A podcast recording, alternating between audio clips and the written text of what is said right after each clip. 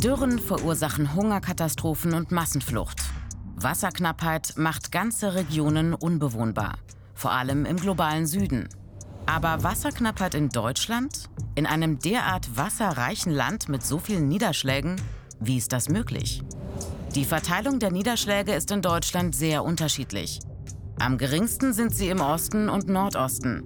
In sehr wasserarmen Sommern gab es dort in den letzten Jahren manchmal eine böse Überraschung. Aus dem Hahn kam kein Wasser mehr, keine Dusche, kein WC und Trinkwasser gab es nur noch im Supermarkt.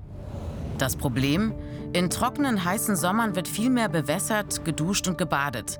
Aber es wird kaum Regenwasser gespeichert. Selbst bei Starkregen nimmt der ausgetrocknete Boden nur wenig Wasser auf. Es fließt ab in die Flüsse und von dort ins Meer. Der Grundwasserspiegel sinkt. Den Wasserwerken fehlt Nachschub. Sie müssen die Wassernutzung beschränken.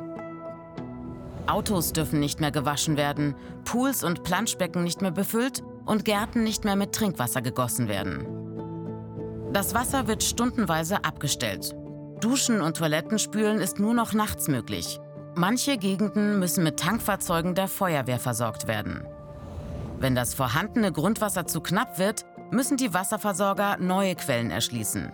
Die Folge? Wasser wird viel teurer.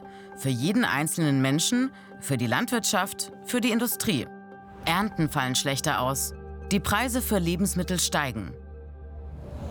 Noch ist das für Deutschland nur ein mögliches Szenario, das durch die Klimakrise aber immer wahrscheinlicher wird.